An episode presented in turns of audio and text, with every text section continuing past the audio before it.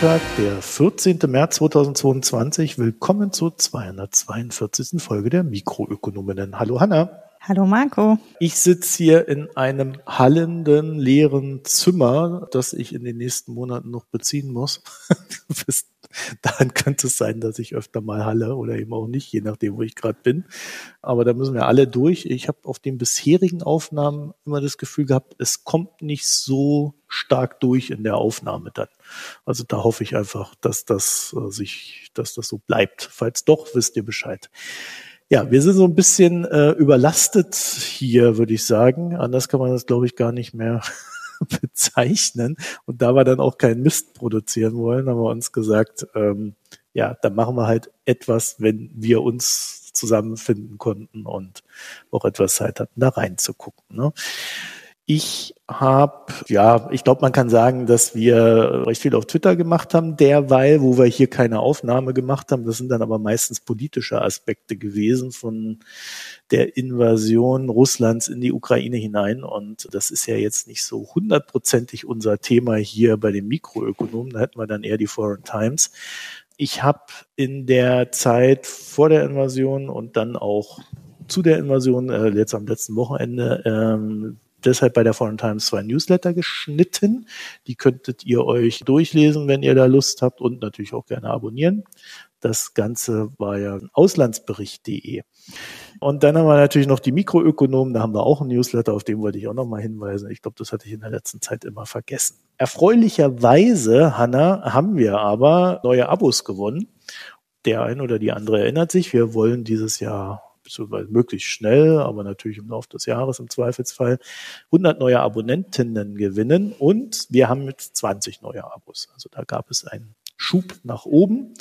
Das heißt, es fehlen uns jetzt noch 80 neue Abonnentinnen und das Ziel ist dann mit den Einnahmen ein bis zweimal im Monat den Podcast schneiden zu lassen. Und diesen Podcast hier, das wird dann auch der erste sein, der da geschnitten wird. Da Danke an alle Abonnentinnen und Abonnenten.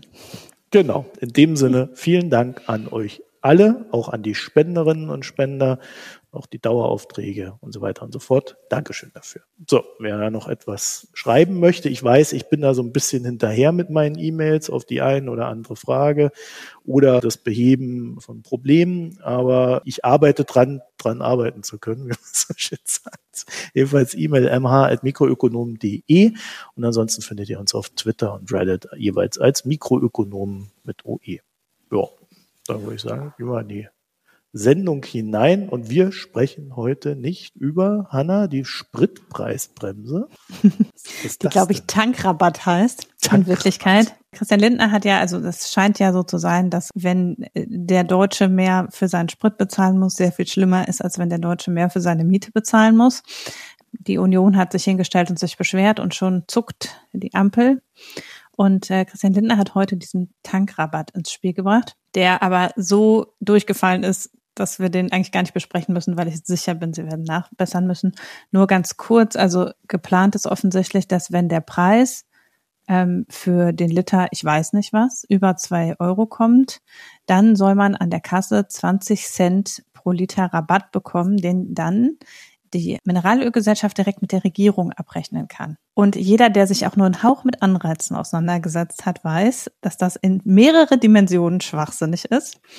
Das eine ist, dass natürlich wir dringend von den Ölimporten weg wollen und es deshalb völlig Quatsch ist, diese Preiseffekte rauszunehmen, generell, weil dann gibt es keinen Anreiz, unseren Ölkonsum zu verringern und wir brauchen das, dass wir den Ölkonsum verringern.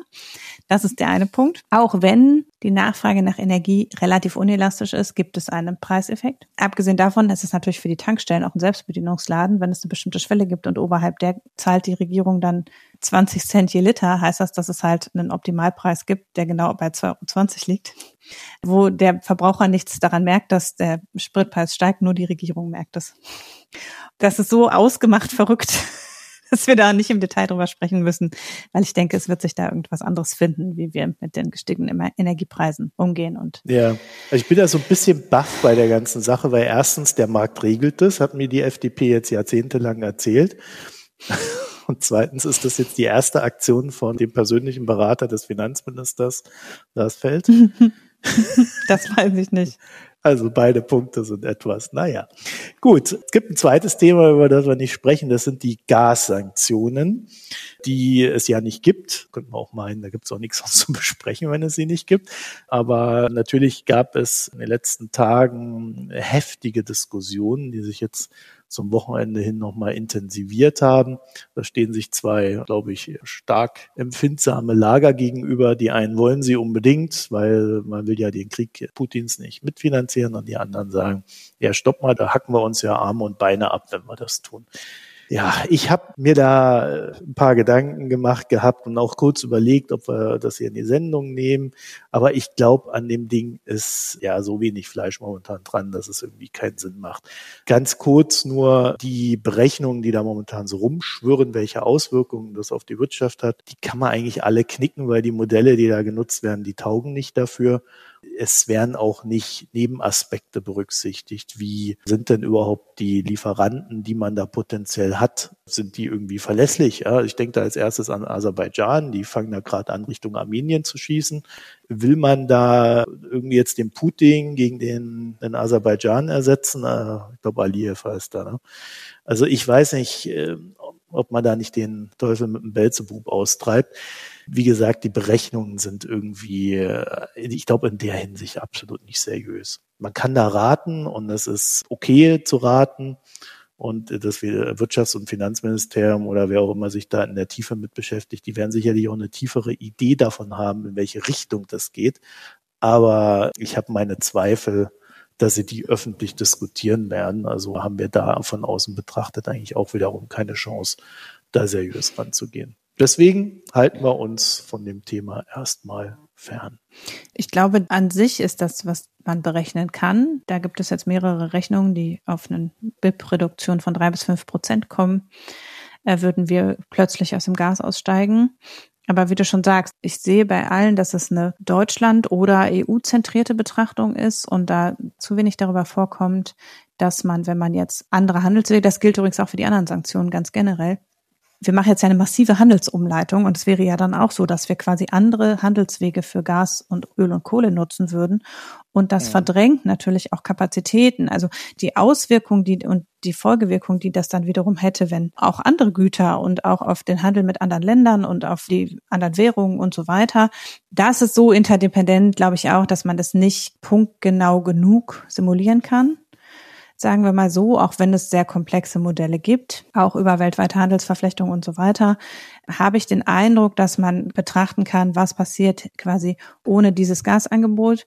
Wie entwickelt sich ungefähr der weltweite Gaspreis? Da kann man aus den Futures ja ein bisschen was sehen.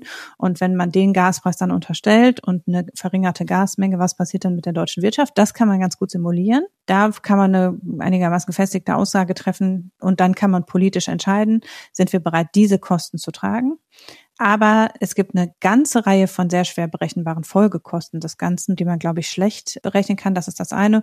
Und das andere ist, dass es meiner Meinung nach auch mehr auf die politischen Komponenten des Ganzen ankommt. Also sowohl, was ist das politische Signal eines Gasboykotts, als auch, welche politischen Kompromisse müssen wir dadurch an anderer Stelle machen. Und das betrifft Aserbaidschan bei Gas und das betrifft zum Beispiel Venezuela bei Öl. Oder man hat jetzt ja schon gesehen, ne, Biden äh, hat offenbar Zugeständnisse gemacht in Richtung Saudi-Arabien. Das heißt, es löst ja auch politische Kettenreaktionen aus und deshalb ist es schwierig, losgelöst von dem, was man überlegt, dieses Signal wollen wir setzen oder nicht setzen, das valide, sagen wir mal, durchzurechnen oder mit einem validen Schätzer um die Ecke zu kommen. Mhm. Und man braucht nicht gleich vermuten, dass wenn wir das Gas abstellen, äh, das uns Russland liefert, dass der Putin dann die Atombombe zündet. Ich weiß jetzt nicht, nee, das, das nicht. Ich glaube eher, ist. Das nicht. Ich denke eher, man muss halt damit rechnen, dass Putin uns irgendwann sowieso das Gas abstellt. Also vorbereitet ja, genau. sein ist vielleicht ja. nicht schlecht. Ja, also ich meine, eine politische Meinung haben wir dazu ja auch, aber es ist halt ein Unterschied zwischen einer politischen Meinung haben und ähm, was sind die Auswirkungen dessen und bin ich bereit, diese Auswirkungen zu ertragen. Und die kann ich für mich aktuell nicht definieren, aber eine politische Meinung dazu habe ich ungeachtet dessen. Wer so wissen will, der muss auf Twitter gucken. Die werden wir hier nicht reinnehmen. So. so, Hanna, jetzt habe ich ein Sanktions- und Kriegsupdate. Also einmal Sanktionen und einmal Lieferketten, so die, die wichtigsten Sachen, die da so passiert sind. Dann hast du noch die, die Nahrungsmittelkrise und mhm. dann gucken wir mal, wie viel Zeit wir noch haben. Also, es ist ja so ein recht schwieriges Thema. Also einmal gab's eine Sanktionsrunde, die haben wir ja letztes Mal besprochen und seitdem sind weitere Sanktionen hinzugekommen. Das sind teilweise recht kleine Sachen, teilweise sind es Nachjustierungen. Also das ist alles so ein bisschen äh, so auf dem Niveau, wo man sich fragt, hat das jetzt noch eine große Auswirkung auf den gesamten Vorgang oder hat's das eher nicht? Deswegen habe ich jetzt so ein bisschen versucht, die Strategie zu fahren, die wichtigsten Sachen und Erkenntnisse, die ich jetzt aus den letzten zwei Wochen, ich glaube vor zwei Wochen haben wir ja darüber gesprochen, so entdeckt habe, mal hier so kurz durchzugehen. Da sind wir gerade bei den russischen Banken sehr, sehr gut dabei. Also der Janis Kluge hat dazu auch auf Twitter auch einiges zusammengetragen. Ich habe das mal so als Basis genommen und dann noch so ein paar Sachen dazu gestellt. Und zwar in Russland, ihr erinnert euch, ne, diese ganzen SWIFT-Sanktionen und verschiedene russische Banken, die dann davon betroffen sind und dann die russische Zentralbank und so weiter. Und dann gab es ein paar Gegenmaßnahmen. Äh, eine davon war zum Beispiel, wer vor dem 9.3. ein Devisenkonto in Russland hatte, darf auch jetzt noch bis zu 10.000 Dollar abheben, mehr aber auch nicht. Das ist quasi so ein Einmalding. Genau, äh, innerhalb von einer bestimmten Zeit, ne? Äh, Halbes Jahr oder so. Ja, also die aktuellen Maßnahmen gehen bis September. Daraus leitet sich, glaube ich, das halbe mhm. Jahr her. Und dann wird man weitersehen. Wenn du mehrere Konten hast, und das fand ich ganz interessant, weil das ist ja fast schon fair, kannst du von jedem dieser Konten 10.000 Dollar abheben. Unternehmen wiederum dürfen nur für Geschäftsreisen bis zu 5000 Dollar abheben und es dürfen auch nur die Unternehmen machen. Also du darfst nicht von deinem privaten Konto irgendwie 5000 Dollar abheben und sagen, ja, ich gehe halt auf Geschäftsreise. Ne? Ich glaube, das wäre auch so die erste Idee. Da würden dann viele auf viele Geschäftsreisen fahren und immer das Geld mitnehmen. So, dann äh, gibt es eine schöne Zahl, dass wohl insgesamt rund 93 Milliarden Dollar auf den Konten an Devisen rumliegen. Dollar ist halt jetzt so die Währung, in der es gerechnet wurde. Es können aber natürlich auch Euro sein. Dann gibt es wohl eine Mir-Kreditkarte, mit der man in manchen auch europäischen Ländern Rubel abheben kann. Und diese Rubel kannst du dann natürlich umtauschen. Theoretisch ist das unbeschränkt möglich. In der Praxis, aber dazu komme ich gleich noch, ist es wohl wie man so hört, nicht unbedingt möglich. Dann gibt es irgendwie noch eine Möglichkeit für die Russen, dass sie ihren Kindern im Ausland 5000 Dollar je Monat senden dürfen. Allerdings, wenn sie drei Kinder haben, halt auch nur 5000 Dollar. Also nicht je Kind, sondern insgesamt. Ja, das sind so Maßnahmen, bei denen ich dann so ad hoc dachte, ja, ja, deswegen geht den Unis im Westen gerade hier die Angst nach oben, weil äh, viele russische Kinder hocken halt an diesen Unis. Ne? Also das ist schon so, dass die zur Bildung in den Westen geschickt werden, dort sitzen und ein schönes Leben haben von uns hier auch ausgebildet werden. Und das sind so Sachen, die die dann natürlich treffen. Also ich habe versucht wirklich rauszufinden, was mit diesen Maßnahmen ist im Sinne von, kann man sie benutzen? Also, weil das Problem ist ja oft mal, es gibt eine Regel, aber in der Praxis wird die Regel gar nicht umgesetzt oder ist gar nicht umsetzbar. Und ich habe dazu ganz verschiedene Berichte gefunden. Also es gibt irgendwie Leute, bei denen funktioniert das, dann gibt es aber wohl auch mehr Leute, bei denen funktioniert das alles nicht. Also das sind für die dann erstmal nur Regeln, die auf dem Papier stehen.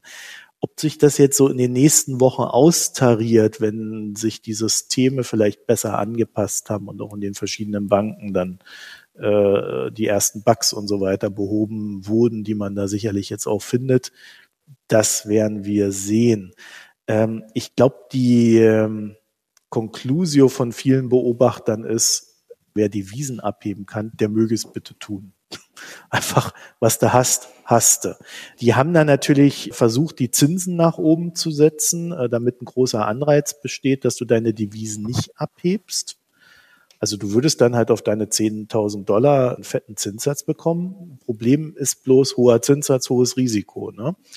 Im Zweifelsfall kommst du dann nicht mehr an dein Geld. Und das könnte auch daran liegen, dass vielleicht die Banknoten knapp werden. Russen kriegen keine neuen Dollarnoten oder auch keine neuen Euronoten mehr her oder nur sehr schwer. Und dann ist halt die Frage, wenn die Leute zur Bank gehen, ist da genug Stoff da, um das alles auszuzahlen? Also das ist ein bisschen schwierig. Dann gibt es noch die Entwicklung, dass die Russen oder vor allen Dingen die russischen Unternehmen bei chinesischen Banken Konten aufmachen und dann äh, versuchen halt mit chinesischen Kreditkarten zu agieren.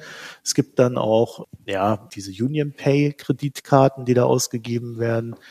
Und mit denen könnte man dann, und das ist auch ganz interessant, bis zu 16.000 Dollar abheben, allerdings im Jahr. Also das sind alles so Summen, da könnte man sagen, okay, so ein, so ein Mittelstand, der ja in Russland nicht sehr groß ist, der kann damit umgehen, aber wenn du richtig Kohle auf dem Konto hast, ja, dann kommst du nicht wirklich an sie ran. So, dann wissen wir natürlich, ne, dass diese chinesischen Kreditkarten potenziell so eine Art Sanktionsumgehung sind oder als Sanktionsumgehung gedeutet werden könnten.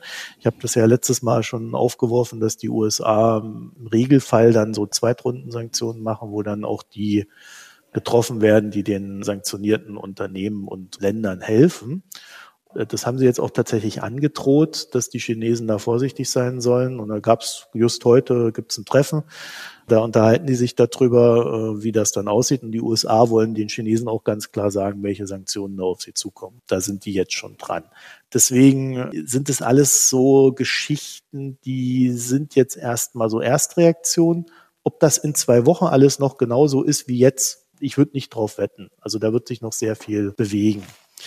So, dann hat die russische Zentralbank sich überlegt gehabt, dass sie auf Devisenkäufe, also wenn du deine Rubel nimmst und äh, zum, zum Schalter gehst und dann irgendwie 30 Prozent umtauscht, beziehungsweise wenn du das am Kapitalmarkt machst, dann wollten sie erstmal eine 30-prozentige Kommission haben. Die haben sie dann später auf 12 Prozent gesenkt. Dann haben sie irgendwie dafür gesorgt, dass die Spreads recht hoch sind. Also 2,2-fache des üblichen oder auch mehr, je nachdem, wo du da gerade bist. Also so, dass du halt nicht so viel für deinen Rubel an Dollar bekommst, wie du es eigentlich bekommen solltest, also dass die Anreize da gesenkt werden. Generell kann man sagen, man hat Schlangen gesehen. Also es gibt immer Videos von Leuten, die zeigen, dass an den Geldautomaten Schlangen stehen, Menschen versuchen Geld abzuheben. Ich habe dann auch gelesen, dass so auf Telegram dann so Bots rumgehen, die quasi rein spammen in deinen Info-Channel, wenn ein Geldautomat entdeckt wurde, an dem es gerade irgendwie Dollar gibt oder ähnliches und dann rennen halt alle Leute dahin. Ich glaube, daher kommen dann auch die Schlangen. So richtig Panik hat man aber nicht gesehen. Ja, also es gab jetzt noch keine wütende Menge, die vor einer Bank stand und ihr Geld wollte. Also bisher hat wohl im Rahmen dessen, was möglich war, jeder so alles irgendwie gekriegt. So, das heißt also, der Zusammenbruch, den mancher da proklamiert hat, der ist nicht gekommen. Es ist jetzt auch klar, dass dieser russische SWIFT-Ersatz am Laufen ist. Das war so das, was wir jetzt auch gesehen haben. Wir haben da jetzt keine größeren Ausfälle gesehen, Schrägstrich von Ihnen gehört, so dass ich da erwarten würde, dass sich das im Laufe der Zeit, wenn es da noch irgendwo Probleme gab, die eher setteln und also das ist erstaunlich reibungslos gelaufen. Dann haben wir noch die russische Börse. Die bleibt jetzt tatsächlich bis 21. März erstmal geschlossen. Wurde gestern verkündet. Das heißt, die ist jetzt ja, seit zwei Wochen geschlossen und wann die wieder aufmacht, ist, glaube ich, reines Rumraten. Ich persönlich würde auch sagen, ich halte das für einen klugen Schachzug, wenn die erstmal ihre Devisenprobleme im Griff haben und dann auch sehen, wie sich das jetzt ausspielt, ob noch mehr Sanktionen kommen, wo die Probleme liegen und dann das Gefühl haben, da ist ein bisschen Ruhe drin, dann macht es mehr Sinn, die Börsen aufzumachen, ne? weil da ist ja dann sonst gleich wieder der nächste Verlusthieb für die Unternehmen zu sehen und für die Banken. Also da agieren die eigentlich ganz klug. Was haben wir noch? Ist so eine kleine Nebennotiz, von der ich allerdings auch nicht weiß, was ich von ihr halten soll. Die Ukraine sucht nach Wegen, an die gesperrten russischen Währungsreserven ranzukommen und quasi äh, im Sinne von Kriegsreparation, so dass er dann äh, die Kohle von den Russen hat und damit, äh, ich denke mal, aktuell würden sie eher Waffen davon kaufen als Häuser bauen. Aber ich befürchte, das wird ein eher längerer Prozess. Ne? Also das ist ja jetzt nicht wie in den USA, wo der Biden dann einfach mal äh, was unterschreibt und dann sind die Gelder der afghanischen Nationalbank aufgeteilt, sondern ähm, die Ukrainer müssen da, glaube ich, einen etwas längeren Weg gehen. Dann haben wir noch die Information aus Russland tatsächlich von den Russen direkt gekommen, dass von den gesamten russischen Währungsreserven, also den 640 Milliarden, nicht denen mehr oder weniger verfügbar wären, sind rund 300 Milliarden gesperrt sagen sie. Der Rest liegt dann wohl irgendwie in China und sonst wo. Und äh, sie haben dann irgendwie auch betont, dass da die, die chinesische Freundschaft ganz groß ist. Und äh, jedenfalls hat Russland mittlerweile, also dann, ne, die haben das bekannt gegeben, wir haben jetzt 300 Milliarden gesperrt, dann haben sie gesagt, wir haben eine Liste unfreundlicher Länder angefertigt. Und denen werden wir die zu zahlenden Anleihen nicht mehr in Dollar ausbezahlen, sondern in Rubel. Anna? Das ist Kurzfristig ist das sicher schlau. Also weil man einfach dann sagt, hier kriegst du jetzt in Rubel, dem Kurs, den wir festlegen, logischerweise am besten auch noch und hast du dann davon. Aber es verschärft natürlich die Möglichkeiten, Kredite zu bekommen, auch aus anderen Ländern, wenn man ständig fürchten muss, dass sich Russland nicht an den Vertrag hält. Wenn Russland einen Vertrag abgeschlossen hat über einen internationalen Kredit, der in Dollar oder in Euro zu decken ist, und jetzt sagt, Pech gehabt, wir zahlen euch in Rubel aus, den wir gerade gedruckt haben, zu dem Preis, der uns, den wir uns in Fantastien ausgedenkt haben und gedacht haben, weil es gibt ja keinen offiziellen Kurs. Dann ist halt die Frage, ob demnächst sagen wir, ja, vielleicht nicht China, aber andere Länder, China mag das eher politisch abwägen, dann sagen, ja, okay, wir leihen euch noch Geld. Ich finde, dass die russische Reaktion insgesamt ein sehr klares Bild davon spricht, dass die ökonomische Zukunft völlig egal ist. Nichts davon ist tragfähig über die nächsten paar Wochen hinaus. Das würde ich auch so sehen. Auf der anderen Seite wird es nicht dazu führen, dass das System zusammenbricht. Ne? Nicht in ein paar Wochen, das, nee. Ja, das muss man, glaube ich, da schon auch unterscheiden. Ne? Ich halte das auch für nicht so clever, weil natürlich wird China sich denken, ja, im Zweifelsfall sind wir stark genug oder ein Kanonenboot hinzuschicken und den Russen zu sagen, gibt uns das Geld bitte so, dass es passt. Ne? Aber kleinere Länder haben da schon eher Probleme und nebst Compliance-Problemen, die du dann vielleicht noch hast, hast du dann, also im, im, Sinne der Sanktionen, hast du dann halt noch so, so immer so Angst, dass die Russen das dann quasi nach Gutdünken handhaben, wie sie wollen. Ja, und wenn dann irgendwie eine Sanktion dazu führt, dass deine Anleihe, die du denen gegeben hast, in einer anderen Währung vielleicht auch davon betroffen ist, dann könnte dir halt genau das auch passieren, wenn die irgendwie in die Sanktionen reingeraten. Also ich finde das auch nicht so klug, aber es ist aus meiner Perspektive typisch russisch. Das ist halt dieser Stinkefinger. Es ist gleichzeitig aber auch da drin, die, die uns böse gesonnen sind, die bestrafen wir halt. Mhm. Also das heißt, du musst dich dann immer gut Freund mit dem Putin machen, damit alles gut läuft. Einen interessanten Nebenaspekt fand ich dann, wie gesagt, dass der russische Finanzminister dann an der Stelle betont hat, dass man hoffe, mit China dem Westen zu kompensieren drinsteckt, der gesamte Westen soll durch China kompensiert werden. Das ist natürlich eine sehr hehre Idee. Ich weiß gar nicht, ob die Chinesen das überhaupt wollen und können. Vielleicht stellen die sich das wirklich so vor. Das ist auch keine sehr realistische Einschätzung. Ja. Aber wie gesagt, ich bin auch nicht sicher, ob es darum geht, Dinge realistisch abzuschätzen. Habe ich auch nicht das Gefühl.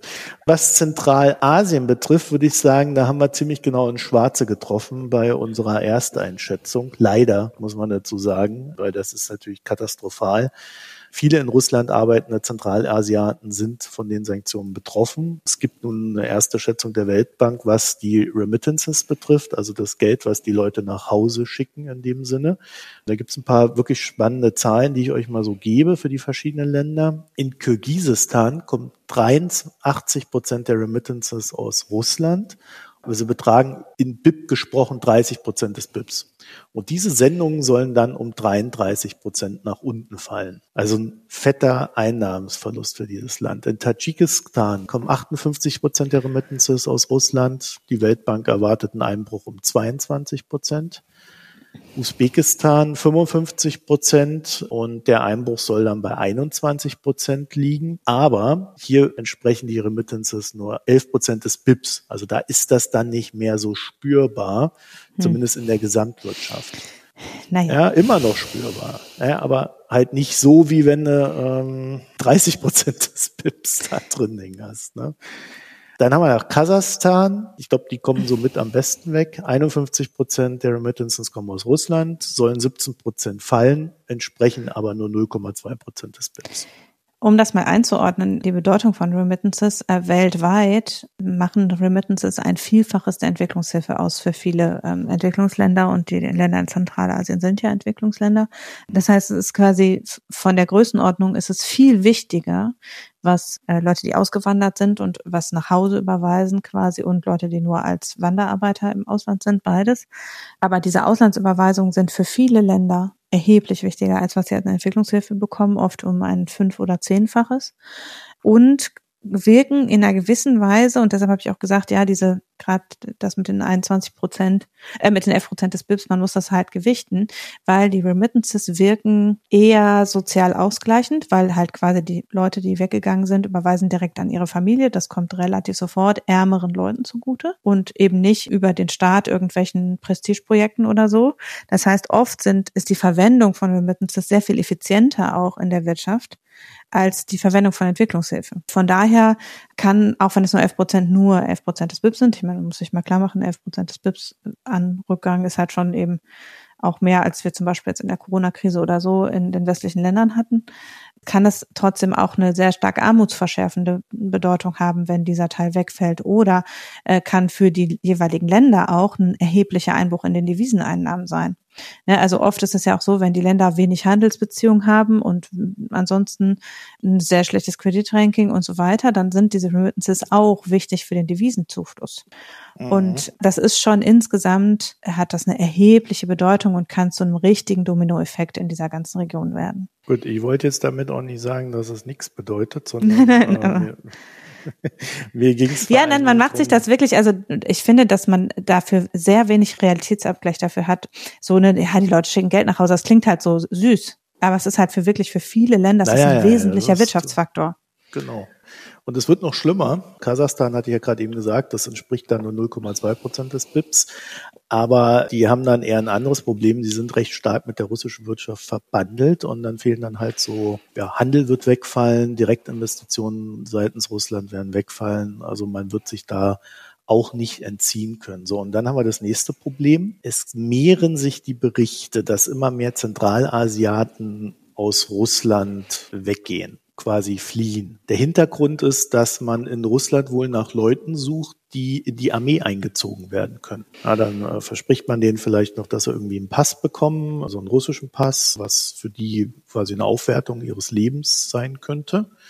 Auf der anderen Seite haben die wohl mittlerweile aber auch mitbekommen, was da läuft in Sachen Krieg. Informationen sind, fließen ja doch noch und wollen da natürlich nicht hin. Das heißt, scheinbar gibt es auch einen gewissen Zwang. Das hat man jetzt vor allen Dingen bei Kirgisen bemerkt. Bei anderen äh, Ländern weiß ich es noch nicht. Äh, da wird sicherlich dann auch noch Berichte geben. Aber äh, daran sieht man auch eins, wenn die jetzt nach Hause fliehen, dann vergrößern die dort den Arbeitsmarkt noch zusätzlich. Ne? Das heißt, es fehlen die Einnahmen und du hast mehr Arbeitskräfte. Also das könnte in äh, den betreffenden Ländern zu einer ziemlichen ja, humanitären Katastrophe führen. Deswegen hatte ich letztes Mal schon gemeint, sollte man überlegen, denen ein Angebot zu machen, weil die ja auch von unseren Sanktionen betroffen sind. Angebot Schrägstrich Hilfe. Ich bin ja mal nicht der Meinung, man sollte sowas mit irgendwas verbinden. Aber wir kennen ja die Politik. Ja, dann gab es noch ähm, die Meldung, dass 50 Prozent der russischen Flugzeuge, die scheinbar in Bermuda gemeldet sind, aus steuerlichen Gründen natürlich, äh, dass denen die Lizenz entzogen wird. Also 50 Prozent der russischen Airline, äh, Flugzeuge meinen 745. Das sind teilweise auch geleast. Russland hat dann irgendwie darauf reagiert, dass sie heute ein Gesetz erlassen haben, demnach die Flugzeuge, die im Ausland geleast wurden, einfach in Russland angemeldet werden können. so, damit ist die Situation auch schon wieder entschärft, die da wohl irgendwie entstanden ist. Ja, weiß ich nicht. Kommt darauf an, wo die Flugzeuge gerade sind. Ähm, ja, das, weil, das mag sein, ja. Aber ich denke, wenn Sie keine Lizenz haben und gerade auf einem europäischen Flughafen stehen, stehen Sie da jetzt halt. Da kann man sie zehnmal in Russland anmelden.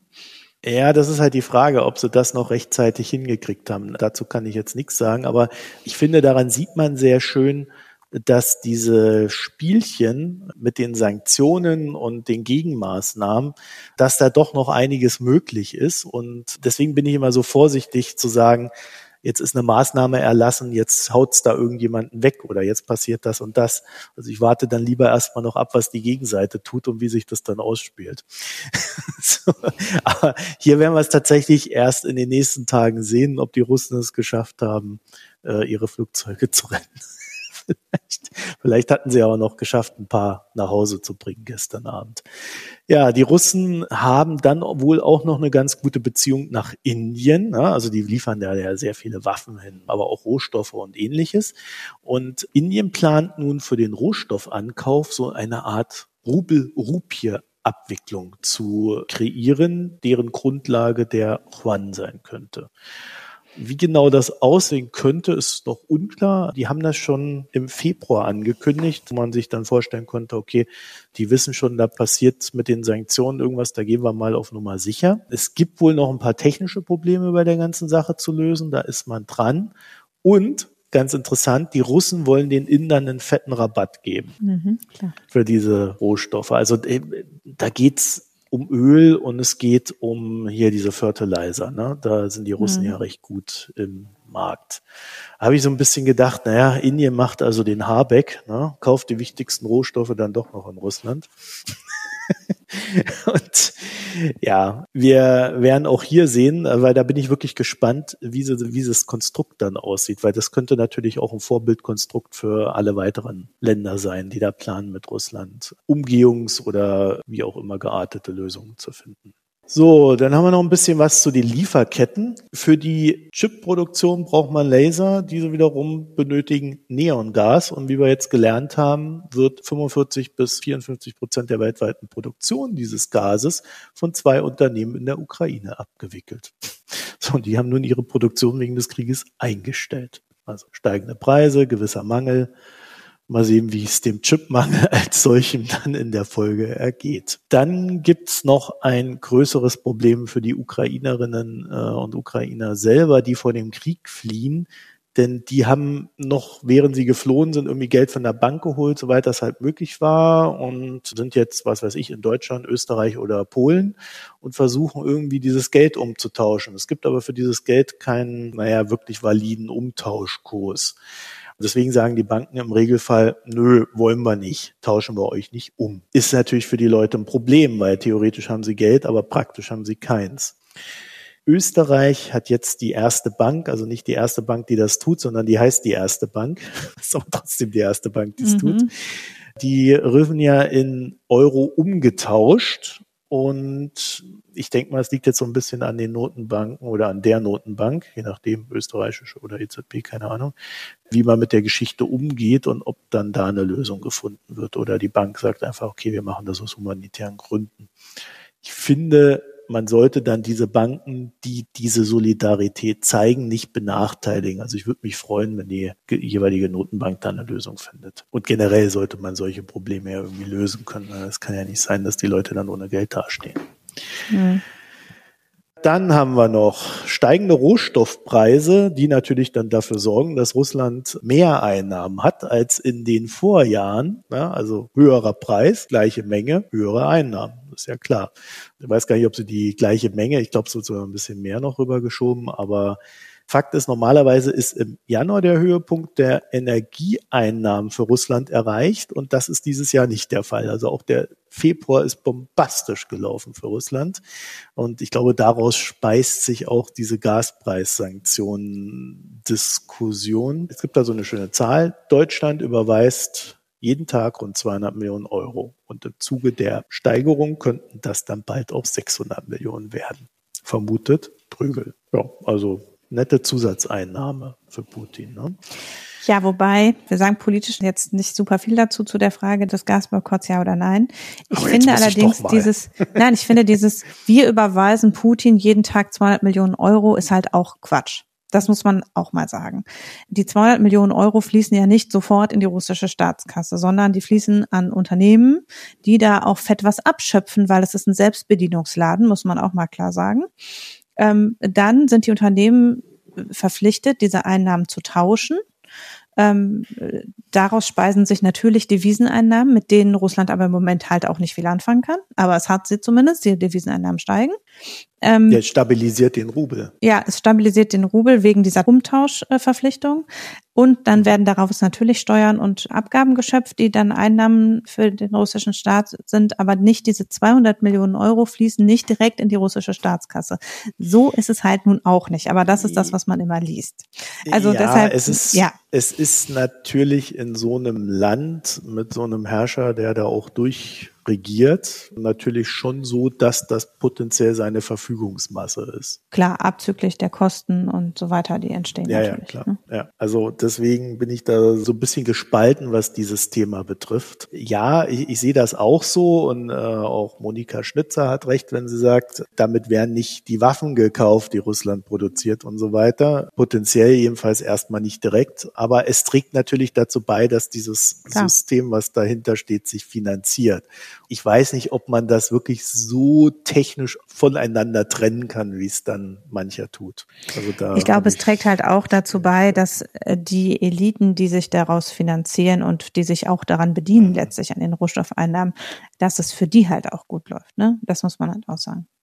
Wobei das dann halt die Frage ist. Also wenn der Putin sagt, Jungs, jetzt ist Krieg, jetzt müssen wir hier die Gelder Klar, dann nicht ne, mehr. mal umleiten.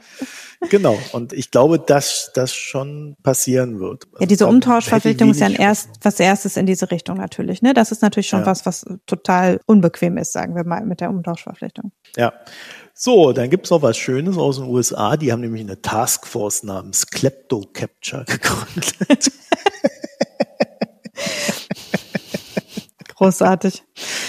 Ja, damit sollen die Vermögenswerte russischer Oligarchen gefunden, aufgespürt und äh, ihrer habhaft gemacht werden.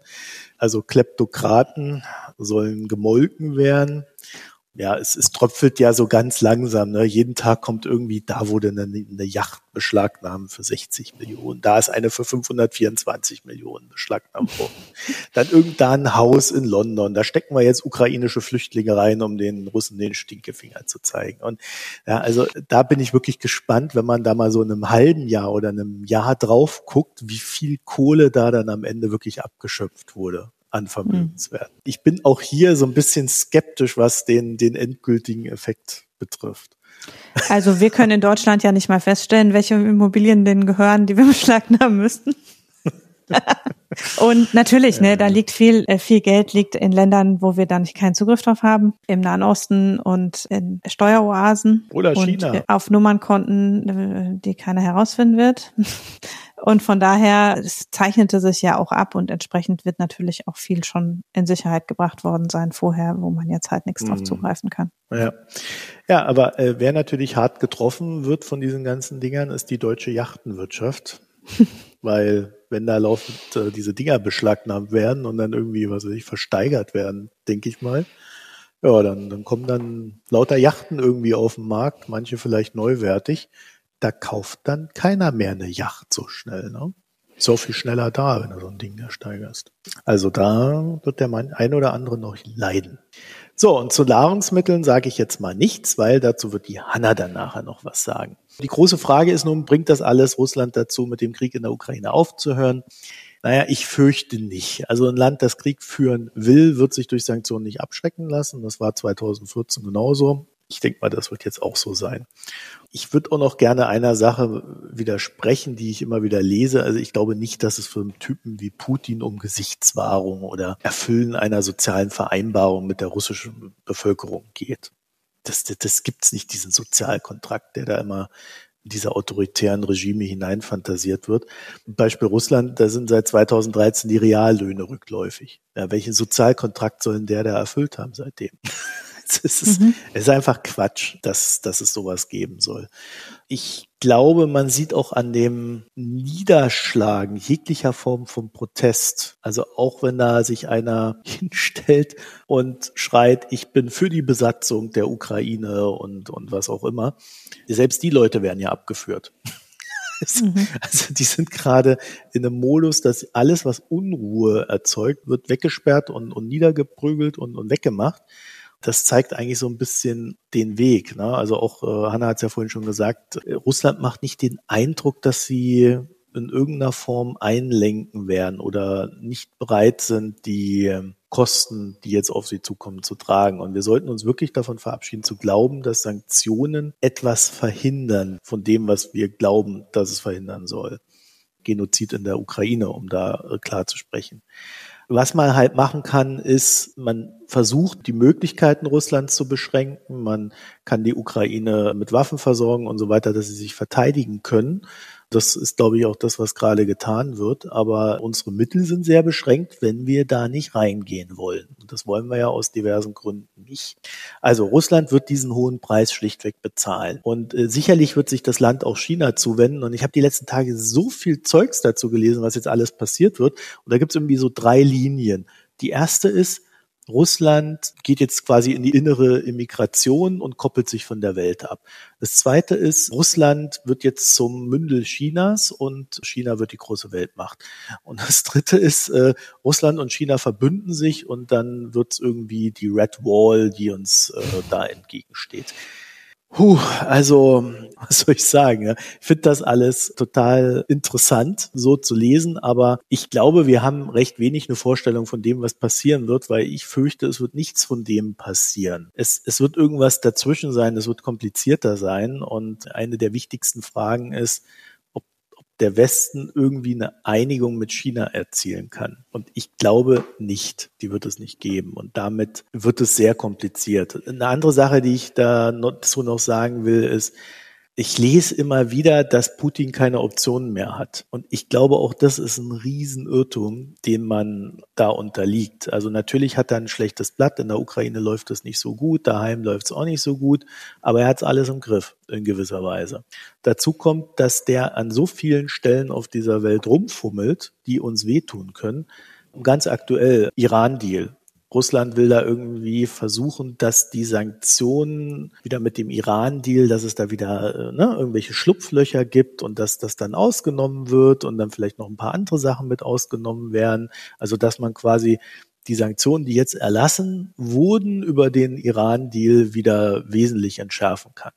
Da haben sie gesagt, wollen sie jetzt das Ding torpedieren? Jetzt haben die Amis gesagt, nö, lassen wir nicht zu. Entweder der Iran trifft jetzt eine Entscheidung oder wir werden erstmal nur direkt mit dem Iran weiterfahren. Dann geht's in Syrien hochher. In Irak sind ein paar Raketen gegen US-Basis geflogen seitens Iran. Das sind ja da vielleicht nicht die direkten Alliierten, aber zumindest Verbündete. Also es gibt so viele Stellen, wo die, wo die rumfummeln können und wo es uns weh tut. Ja, sei es in Serbien, Transnistrien oder sonst noch was. Also ich glaube, der Putin hat, bevor er eine Atombombe schmeißt, noch echt viele Möglichkeiten rumzustänkern. Und darauf sollten wir uns eher einstellen. Hanna. Ja, also äh, vorrangig, was man ja jetzt, was jetzt so langsam ans Licht kommt und was wir mal lieber ein bisschen mhm. schneller ans Licht bringen sollten, ist halt auch die, die nach wie vor massive Einflussnahme von russischer Seite auf äh, die Politik direkt in westlichen Ländern. Man sieht mhm. es sehr klar im US-amerikanischen Vorwahlkampf. Man kann es in Frankreich beobachten. Jetzt ist ja rausgekommen ein bisschen was wie im UK, was da an Mitteln geflossen ist im Brexit. Da taucht jetzt langsam sowas an die Oberfläche und das ist ja alles nicht weg. Also ne, es ist ja nicht so, mhm. dass jetzt nicht weiterhin Pressekonzerne und politische extremistische Strömungen äh, von Russland befeuert würden. Und das sieht man ja deutlich. Wir sehen das in Deutschland, dass die AfD fröhlich auf der Welle surft, dass äh, Russland gar nicht so schlimm ist. Man sieht das in den USA ganz stark und auch in England und auch in Frankreich. Und in Frankreich wird demnächst gewählt im Mai. In den USA gibt es ja schon auch Vorwahlen, die entscheidend sind. Also der Boden ist bereitet. Das ist eine erfolgreiche Strategie und die fährt natürlich weiter. Und ich sehe auch nicht, dass wir dagegen wirklich gewappnet sind. Ne? Also es wird ja gesagt, ja, wir bereiten uns auf Hackerangriffe vor und keine Ahnung was, aber die wirklich strukturierte Aufarbeitung und wirklich vehemente auch Strafverfolgung von dieser Art von Wahlbeeinflussung zum Beispiel sehe ich im Moment nicht. Das taucht jetzt aufgrund von Presserecherchen hier und da mal auf. Und man kann jetzt manches vielleicht leichter aufdecken. Aber am Ende, dass man da jetzt wirklich den Finger drauf legt und zum Beispiel Leute, die hier Geld bekommen haben aus Russland, sanktioniert und im Nachhinein in den Pressehäusern und so weiter dagegen auch vorgeht und das wirklich aufdeckt, das sehe ich im Moment nicht. Und dann eben die politischen Krisen überall und die diversen anderen Regionen, in denen Russland seine, ne, das sieht man im Moment ja in Aserbaidschan und an anderen Stellen, dass an vielen Stellen es auch am russischen Einfluss hängt, auch militärisch.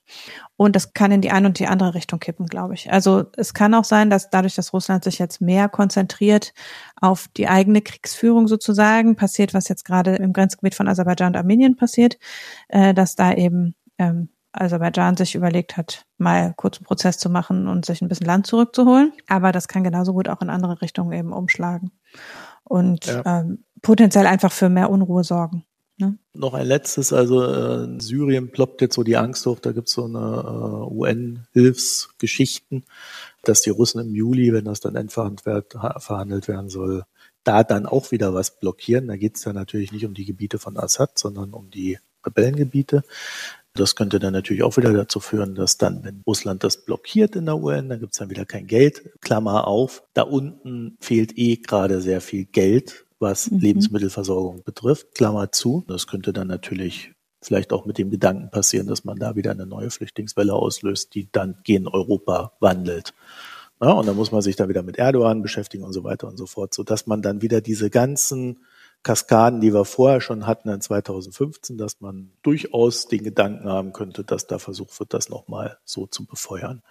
Da droht uns sehr, sehr viel. Da sollten wir uns geistig drauf einstellen und vorbereiten. Die Sache mit den Sanktionen ist das, also ja, ich äh, stimme dir zu, dass äh, Sanktionen kaum in der Lage sind, einen Krieg zu beenden oder zu verhindern, glaube ich. Weiß nicht, ob es jemals Beispiele gab, wo jemand gesagt hat, ach nee, jetzt ist das schadet mir wirtschaftlich, ich äh, mach's jetzt nicht mehr.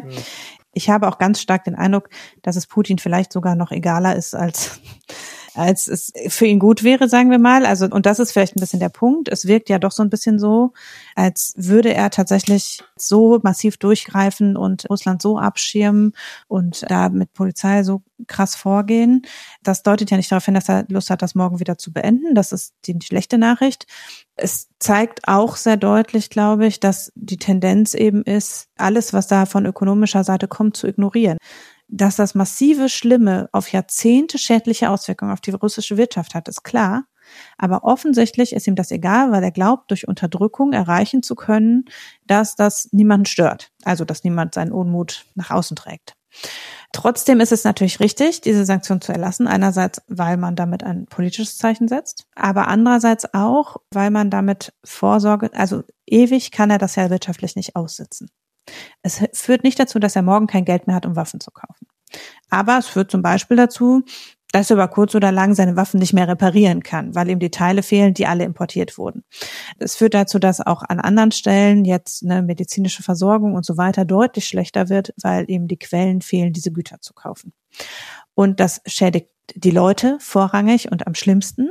Es führt aber natürlich auch dazu, dass der Staat an die Substanz ran muss. Und dieses von der Substanz wirtschaften, das geht eine Zeit lang, wenn man sich gut abgekoppelt hat und die Börse geschlossen bleibt und man keinen offiziellen Wechselkurs hat, dann kann man sehr lange einfach Rubel drucken und im Inland müssen alle den Rubel akzeptieren und damit weiterfahren.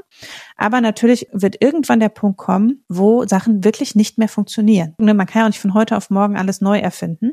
Das heißt, diese Lieferketten brechen zusammen und irgendwann wird das so weit dazu führen, dass die russische Wirtschaft fundamental nicht mehr funktioniert. Das ist aber eine Sache, das kann Wochen, Monate, vielleicht sogar Jahre dauern. Aber es schwächt letztlich Russland so, dass es, egal was jetzt in der Ukraine passiert, unwahrscheinlicher wird, dass Russland sich davon wieder erholt. Das ist halt das, wofür Sanktionen am Ende da sind, ist es so teuer wie möglich zu machen, um das Erholen und das Profitieren so gering wie möglich zu halten. Mhm. Und das ist auch valide, weil wenn wir damit rechnen, dass er, wenn eine Ukraine erfolgreich ist, danach die NATO angreift, dann ist es umso besser, wenn ihm sehr viele Ersatzteile fehlen. Ne? So, also mhm. das ist halt so die ja. Ratio dahinter. Ja. Das ist der eine Punkt. Und der andere ist natürlich schon die Frage, was äh, wo jetzt der politische Einfluss ist. Und viele sind sich ja sehr einig, dass nicht morgen dadurch so starke soziale Unruhen entstehen, dass äh, aus Russland heraus eine Revolution entsteht. Das wäre ja so die andere Möglichkeit, dass man die Lage so schlimm macht, dass eine Revolution entsteht. Ich halte es für sehr viel wahrscheinlicher, dass eben Verbündete verloren gehen über kurz oder lang. Und das ist halt der andere Punkt dass Russland schon für eine ganze Reihe von anderen Staaten eine durchaus wichtige wirtschaftliche und auch strategische Bedeutung hat. Für Belarus ganz vorne, für Zentralasien. Ähm, Russland stützt dem Armenien-Aserbaidschan-Konflikt.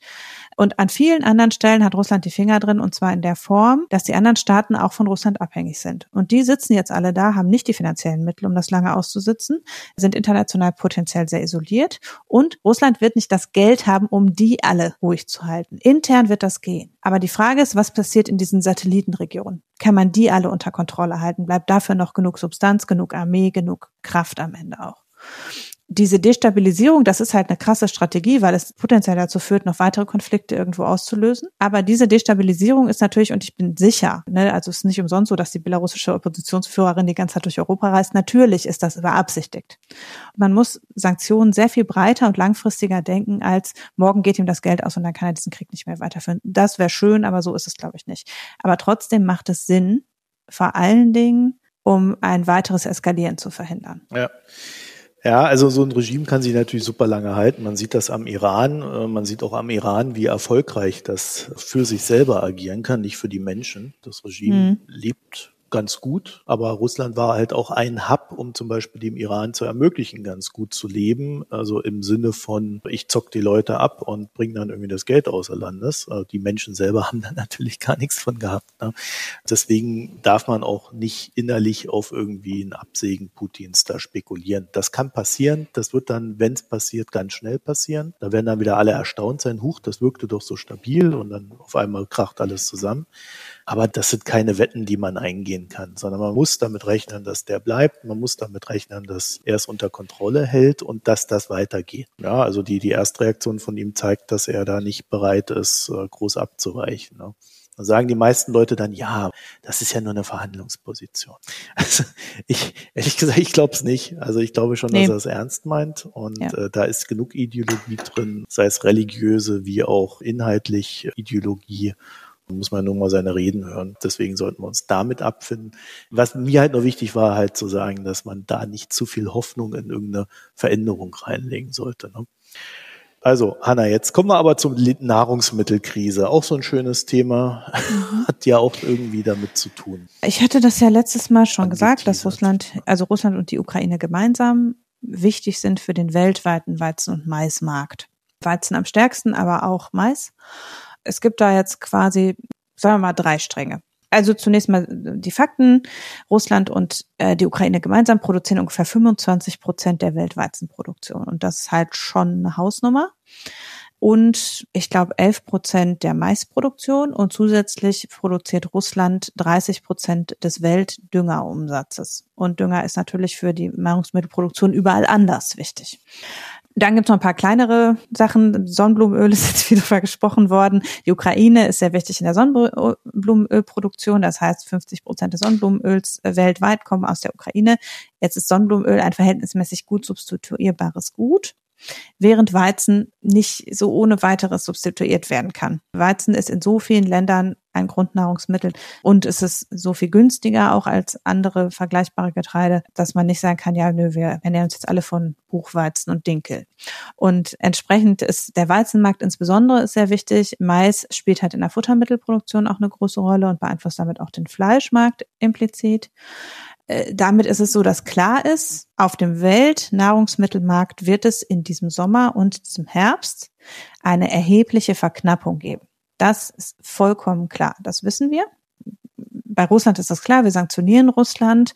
Ähm, es wird also potenziell keine Ausfuhren aus Russland geben, auch keine Ausfuhren von Weizen, zumindest nicht in die Länder, die an den Sanktionen teilnehmen die Ukraine könnte mit der ganzen Welt handeln. In der Ukraine hat man halt nur gerade Besseres zu tun, als Weizen anzupflanzen. Und man müsste den Weizen halt jetzt säen. Und man muss das Wintergetreide demnächst ernten. Außerdem sind keine Menschen da, die das tun können. Es ist knapp mit Benzin, um Traktoren zu betreiben. Und es ist zu gefährlich. Alles drei. Und zu dem gefährlich kurz noch was. Äh, ich habe da so ganz lustige, in Anführungszeichen, lustige Sachen gelesen. Die haben zum Beispiel das Problem, dass diese modernen, äh, tollen Traktoren, die man so hat, die ja dann teilweise auch noch von selber fahren und so weiter, dass die halt super viel Licht produzieren. Mhm. Und das ist immer nicht so praktisch, wenn du im Krieg bist und sichtbar. Ja, ja, Auch wenn man irgendwie hoffen sollte, dass der Russe vielleicht nicht auf den Traktor schießt. Äh, auf der anderen Seite haben Traktoren ja auch äh, Panzer weggezogen.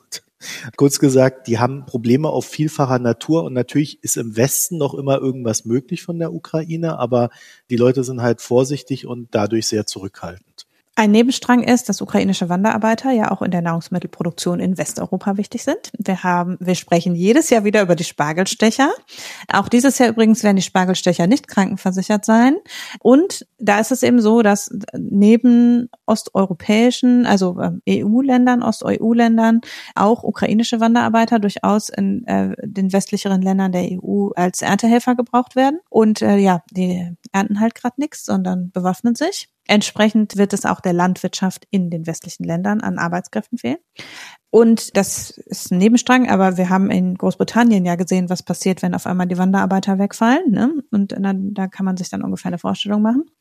Dann ist es natürlich so, dass zusätzlich die Ukraine auch selber akut Nahrungsmittelknappheit hat. Das möchte ich zumindest mal vorwegschieben, ähm, dass es jetzt schon so ist, dass es in der Ukraine erhebliche Versorgungsprobleme gibt, nicht nur in den russisch kontrollierten Gebieten, sondern auch in der Versorgung von Kiew und auch, weil eben die Zugstrecken nicht benutzbar sind, weil man nicht mit großen Fahrzeugen durch die Gegend fahren möchte nach Möglichkeit, um nicht auf einmal ähm, gekidnappt zu werden und so weiter, gibt es halt erheblich Probleme, auch in im Prinzip friedlichen Regionen der Ukraine die Nahrungsmittelversorgung durchweg aufrechtzuerhalten. Und in den besetzten Gebieten gibt es Mangel an allem, auch an Wasser und auch an Nahrung. Das sozusagen das akute Problem, wo jetzt auch mit internationaler Hilfe versucht wird, das zu lösen. Aber es ist logistisch enorm schwierig und es ist auch schwierig, dauernd von Polen aus mit dem Zug in die Ukraine irgendwelche Sachen zu schicken. Das ist halt im Moment schwer. Das ist das eine. Und dann ist eben absehbar, im nächsten Sommer werden wir im Weizenmarkt erheblich Mangel haben. Vor allen Dingen im Weizenmarkt und in Mais und in anderen Nahrungsmitteln. Das zieht äh, nach sich verschiedene Sachen. Das eine ist, dass China offensichtlich schon ein bisschen länger damit gerechnet hat, dass am Nahrungsmittelmarkt es zur Knappheit kommt und schon seit Monaten strategische Reserven aufbaut und schon seit Monaten den Weizen vom Markt kauft und jetzt rummoppert dass ja wegen der Sanktionen des Westens jetzt die Weizenpreise so gestiegen sind. Das ist der eine Punkt. Der äh, zweite Punkt ist, dass wir, wenn wir uns angucken, in welche Regionen von den Weizenimporten aus Ukraine und Russland abhängig sind, betrifft das eben Regionen wie die eben von dir genannten Syrien, Libanon und so weiter. Also die Mittelmeerregion, der insbesondere der Nahe Osten und Teile von Afrika sind sehr stark von Weizenimporten aus Russland und der Ukraine abhängig. Ägypten. Ägypten, genau. Das sind natürlich auch Gegenden, wo das Umswitchen auf andere Nahrungsmittel schwerer fällt, weil es eben äh, ohnehin eine Region ist, die von Krisen geschüttelt ist und ernährungsmäßig nicht gerade gut versorgt ist und die in den letzten Jahren zum Teil auch durch Wetter ähm, massive Ernteausfälle hatte und wenig Kornspeicher oder ähnliches. Das heißt, es geht nicht nur darum, dass bei uns das Brot teurer wird vielleicht, oder eigentlich geht es darum überhaupt nicht, sondern darum, dass in vielen Ländern das zu Hunger führen wird und zwar ganz massiv. Also es ist ja die eine Frage, steigt der Weizenpreis und wird dann alles teurer? Und die andere Frage ist, gibt es dann tatsächlich Regionen, wo die Versorgung mit Nahrungsmitteln nicht sichergestellt werden kann? Und so mhm. sieht es aus. Damit muss man rechnen. Die Welternährungsorganisation hat sich schon sehr, sehr kritisch geäußert und hat gesagt, wir müssen da unbedingt vorsorgen. Die europäischen Länder müssen ihre Produktion hochfahren. Wir müssen aus Westeuropa exportieren. Also man muss sagen, Europa versorgt sich halt nahezu selbst. Wir importieren nicht aus Russland und der Ukraine, zumindest nicht in großem Umfang. Dünger natürlich, aber nicht Getreide und Mais. Wir versorgen uns ungefähr selbst mit den osteuropäischen Ländern. Wir müssten aber eben jetzt in einen deutlich stärkeren Überschuss gehen und äh, was exportieren. Das ist halt schwierig von heute auf morgen zu machen. Das ist, wie gesagt, jetzt Aussaat. Das heißt, jetzt sofort müssten landwirtschaftliche Betriebe Weizen anbauen, die sonst was anderes anbauen. Das ist in spezialisierter Landwirtschaft unglaublich schwierig. Frankreich hat gesagt, sie versuchen jetzt noch beim Sommergetreide was zu machen, weil ne, die Aussaat fürs Wintergetreide ist halt auch schon lange vorbei. Wintergetreide ist ertragreicher als Sommergetreide. In Norddeutschland können wir jetzt nicht einfach Sommergetreide noch anbauen. Aber einige Länder haben schon angekündigt, dass sie die Bracheprämie einstellen und stattdessen eine Prämie auszahlen auf Weizenproduktion. Wir müssten halt aus Westeuropa exportieren, um das aufzufangen. Und es ist, man muss auch gucken, ob man aus Südamerika vielleicht was auffangen kann. Insgesamt gibt es zwar den Versuch, dem, dem schon vorzubeugen, aber das ist halt mit Landwirtschaft so, dass man natürlich nichts herbeten oder einfach die Produktion erhöhen kann, weil man da gerade Lust zu hat, sondern es ist halt an Saisonalität und Wetter gebunden und damit extrem inelastisch auf das Jahr gerechnet. Wie gesagt, es wird natürlich auch eine massive Auswirkung auf den Preis haben.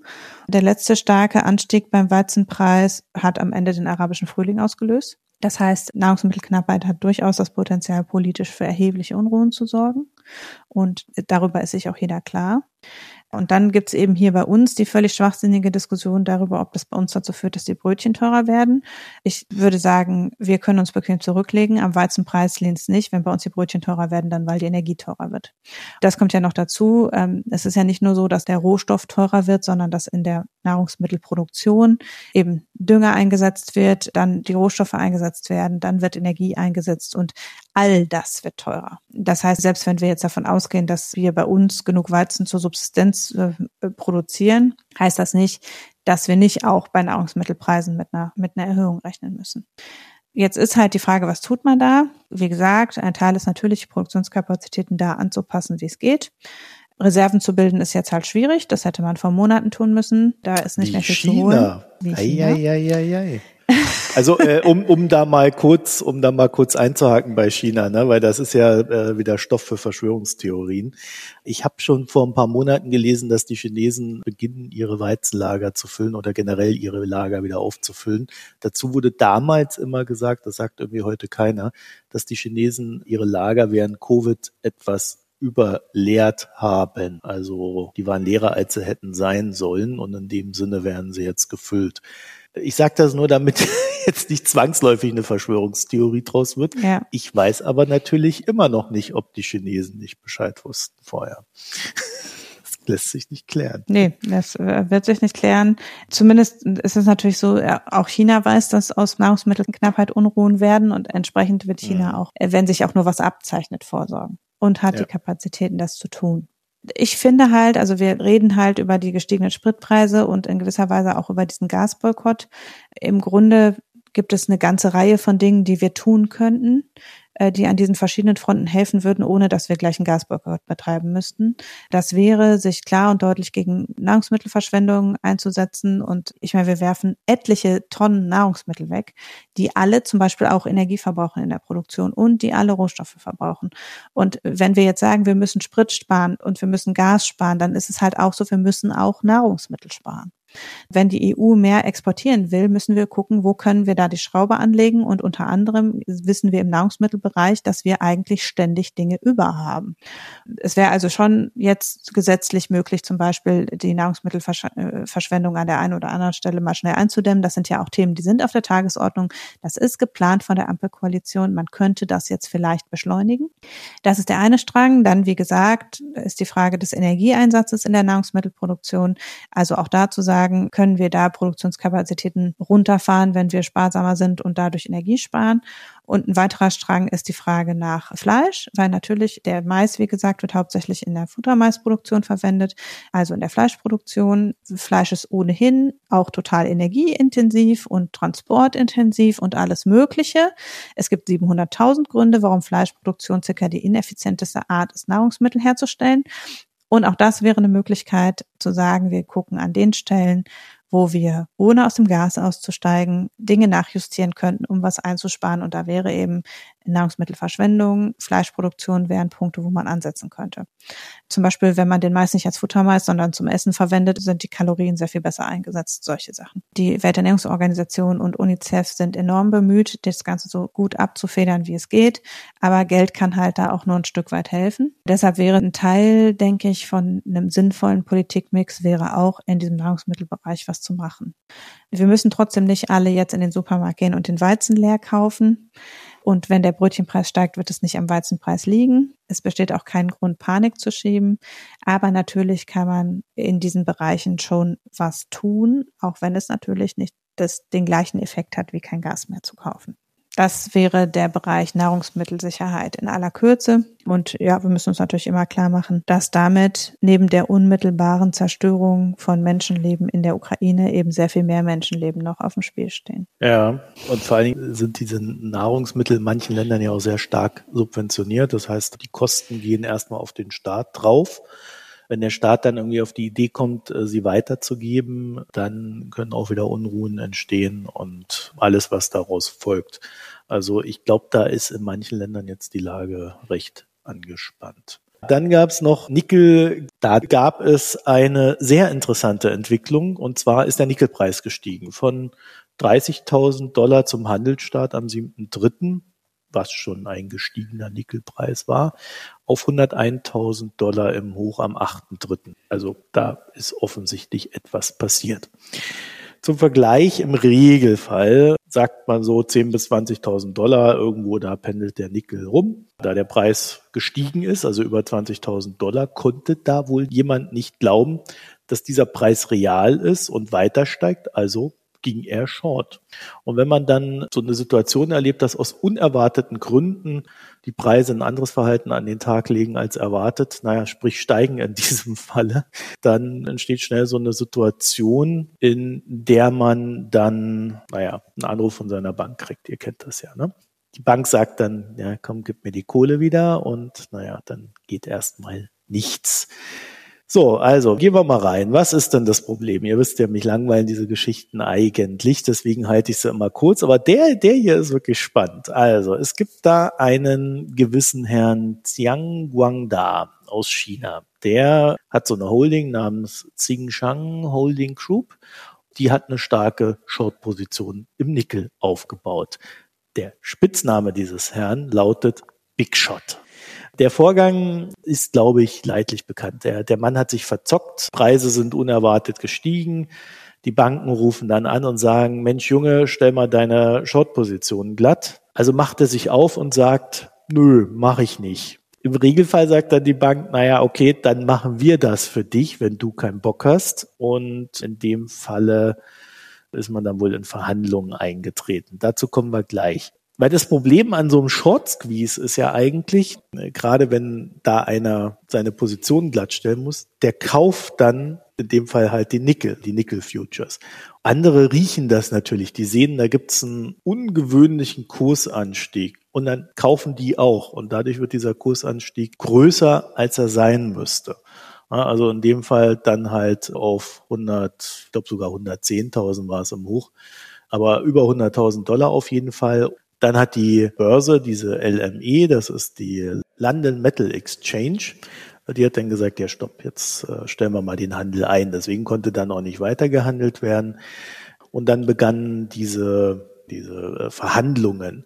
So, jedenfalls das Grundproblem an diesem Preisanstieg ist, dass der Xiang Guangda nicht der einzige ist, den er betrifft, weil also nicht nur er da im Minus war, sondern einerseits gab es Mitzocker und andererseits gab es oder gibt es im Regelfall immer Produzenten, die halt sagen, naja, ich mache Short, um einen Preis abzusichern. Und diese Preisabsicherung führte dann halt in dem Fall dazu, dass man hohe Verluste erzielte und dann natürlich auch in diesem Strudel gefangen war und äh, Anrufe bekommen hat, da Margin Call äh, und so weiter. Also das ging wirklich durch den ganzen Markt durch, dass jeder, der da irgendwo short war, äh, größere Probleme hatte.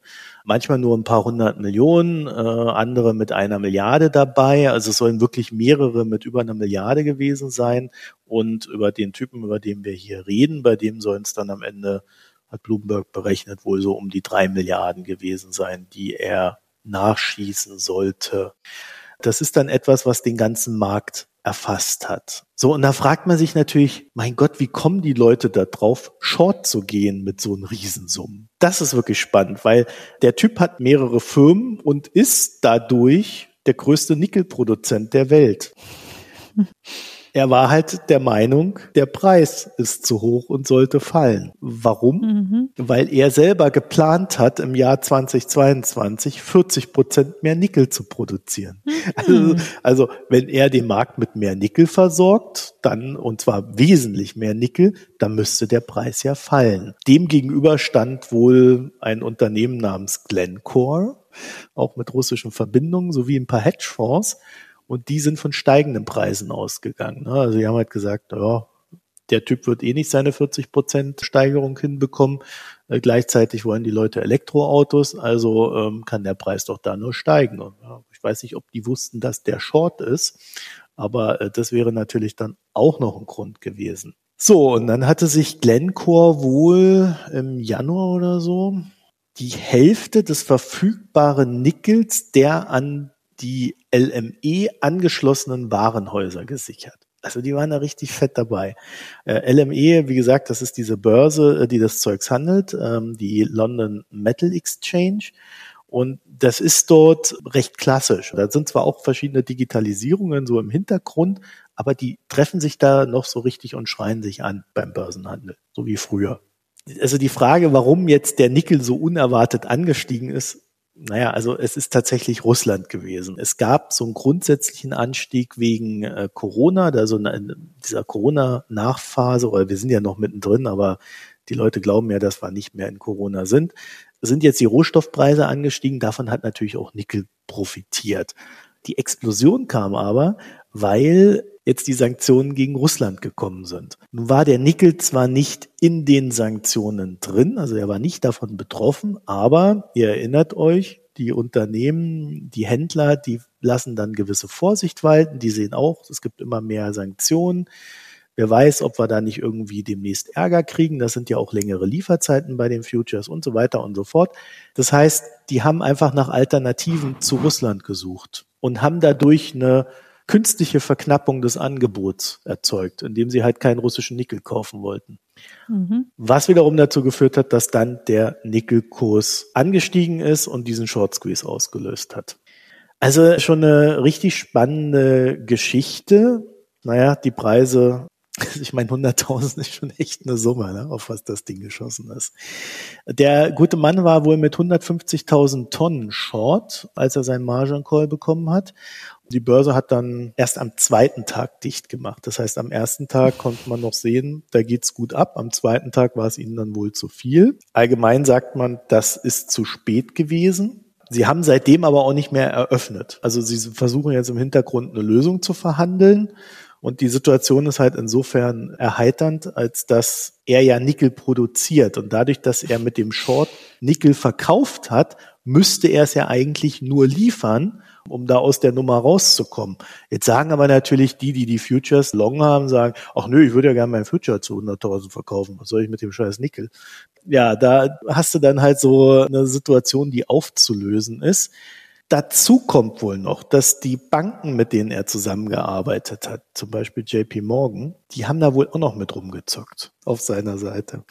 Das heißt, auch die haben Verluste erlitten und JP Morgan ist jetzt auch fleißig dabei, eine Lösung für die Situation zu finden. Und dann gab es eine Info, dass die chinesischen Autoritäten, wer auch immer das dann im Einzelnen sein mag, chinesische Banken angewiesen hätten, dem Typen Kredit zu geben ihn mit Liquidität zu versorgen, damit er da äh, den Margin Call ähm, bedienen kann. Aktuell ist wohl der Stand, dass er jetzt selber auch überlegt, ob er wirklich das Geschäft fortführen will, also seine Shorts behalten, oder ob er vielleicht seine Hedging-Strategie dann doch nochmal anpasst. Also der das scheint klingt, so als könnte man das verfilmen.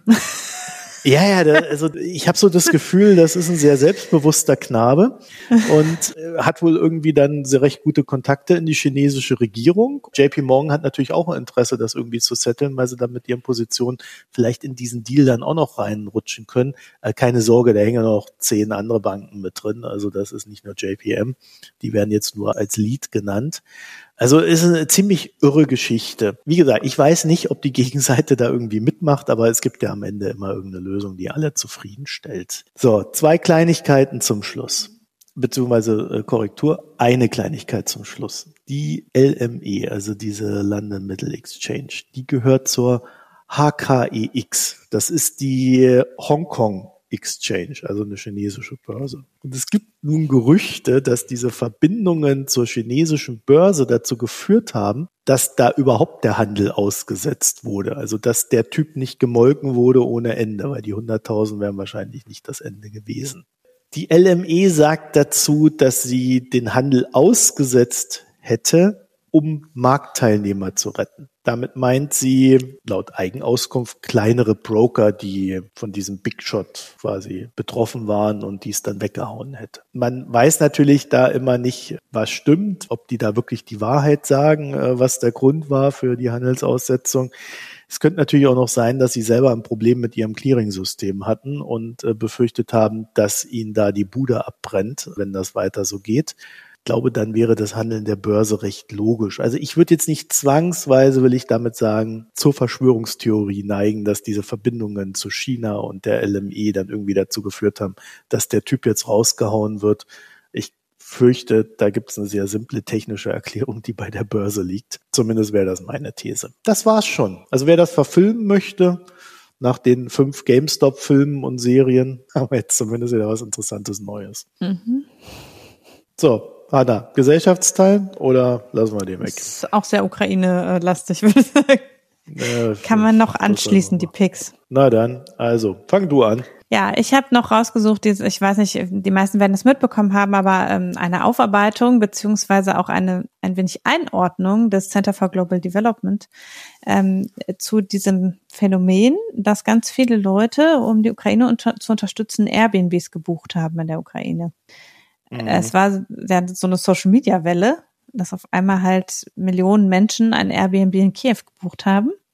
Und dann eben dadurch, dass es ja ein direkter Transfer ist und Airbnb hat dann auch reagiert und die Gebühren darauf erlassen, was ja ganz nett ist schon mal so. Und äh, das ist, ich verlinke eine Einordnung des Ganzen, nämlich ist das gut? Ne? Also ist das eine sinnvolle Art zu helfen?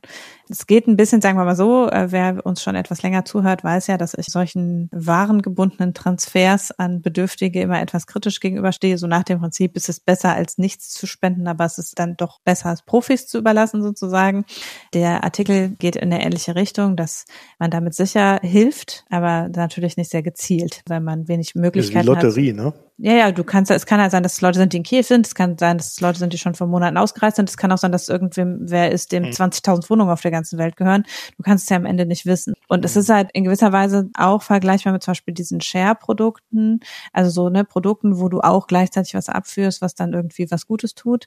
Es geht so in so eine ähnliche Richtung, dass du halt anstatt an Leute zu spenden, die professionell Leute unterstützen, äh, irgendwie an einen persönlichen Kontakt was bindest und damit den Eindruck hast, dass du was Gutes tust das hat psychologisch sicher viel, also ich denke, es ist gut, weil es viel symbolische Unterstützungskraft auch hat. Von der Wirkung, wie effizient das Geld eingesetzt ist, ist es vermutlich nicht die beste Art, Leute zu unterstützen. Und, ja, vor allen ähm, Dingen kriegen die dann, ähm, welche Währung kriegen die denn dann? Kommt drauf an, was die für ein Zahlungsmittel hinterlegt haben. Es kann durchaus sein, dass sie Euro kriegen. Okay. Ne, das hängt ein bisschen davon ab, was, was die an Zahlungsmittel mhm. hinterlegt haben und was da die Bedingungen sind, um es abzuheben. Also es ist ja durchaus in vielen osteuropäischen Ländern sehr üblich, dass man auch ein Devisenkonto hat. Und wenn man das dann hinterlegt hat, damit man zum Beispiel keine Gebühren zahlt, dann würde man es auch in Euro kriegen. Okay. Ich habe doch gerade an diese Umtauschgeschichten da gedacht, wo die Probleme hierzulande auftauchen. Ja, aber es ist ja beim digitalen ja. Geld ein bisschen, also wenn die Leute noch in Kiew sind, mhm. ist es ja im digitalen auch kein Problem, so gesehen. Ja, ich bin da auch eher skeptisch gewesen, vor allen Dingen, weil man wirklich gar nicht weiß, wem das Geld dann erreicht und ob der da überhaupt noch ist oder überhaupt Hilfe braucht. Ne? Das war so mein erster Gedanke zu der Geschichte. Ja, ja ich habe leider auch noch was in diese Richtung. Und zwar ein Thread von Kamil Galeev, Twitter-Thread, der sich mit der russischen Wirtschaft auseinandergesetzt hat. Und er hat das gemacht, was ich eigentlich immer gesagt habe, was man mit der russischen Wirtschaft machen muss. Das ist Mafiastaat. So. Mit der Brille muss man diese russische Wirtschaft betrachten, analysieren und äh, kann sie dann verstehen. Und er hat das in einer sehr ausführlichen Art und Weise gemacht. Also das wird das wirklich sehr lang und hat auch gezeigt, dass diese Sanktionen äh, Russland durchaus treffen werden auf dieser Produktionsebene. Ne? Aber dass halt der Staat selber und, und seine Offiziere und Lieutenants, die halten solche Leute, die da echtes Unternehmertum betreiben, eher noch so für Nerds. Braucht man halt, ist aber auch nicht so wichtig, um Geld zu verdienen. Weil Geld kann man ja auch mit anderen Sachen verdienen, zum Beispiel Waffenproduktion oder äh, ja, Öl, Öl an ISIS oder was weiß ich, ne? Also Ölschmuggel, alles Mögliche. Ähm, das sind so eher diese Sachen. Und er hat das dann auch mit diesen äh, Blutavocados äh, so ein bisschen erklärt, um das verständlicher zu machen. Sehr, sehr lesenswert, wenn man das einmal gefressen haben will, wie das so funktioniert und wie man das denken kann. Also ich will jetzt natürlich nicht behaupten, dass ich hier die alleinige Wahrheit gefressen habe, aber das ist so ziemlich genau meine Sicht von der russischen Wirtschaft. Verlinken wir euch. So, und zum Saufen bin ich nun gar nicht gekommen. Ich auch nicht. Kein Bier, der, Nein. kein Bier, kein Wein. Mir war auch gar nicht so gesellig zumute. Ja, wir haben schon ein bisschen mal Wein getrunken, aber nichts Außergewöhnliches, was man jetzt besprechen müsste und auch tatsächlich nicht viel. Dann sind wir am Ende der Sendung angelangt. Vielen Dank fürs Zuhören, euch eine schöne Zeit und wenn ihr noch etwas Zeit mit uns verbringen möchtet, abseits der Sendung, www.mikroökonomen.de, da findet ihr einmal äh, oben rechts Premium und Spendenmöglichkeiten. Dann findet ihr die jeweiligen Podcasts, die ihr dann auch kommentieren könnt. Wir schaffen es nicht immer zu antworten, aber wir lesen alles. So viel kann ich versprechen. Ähm, ja, und ansonsten freuen wir uns natürlich, wenn ihr uns im Podcatcher eurer Wahl abonniert oder in den sozialen Netzwerken kommentiert und so weiter und so fort. Ja, euch eine schöne Zeit. Tschüss. Tschüss.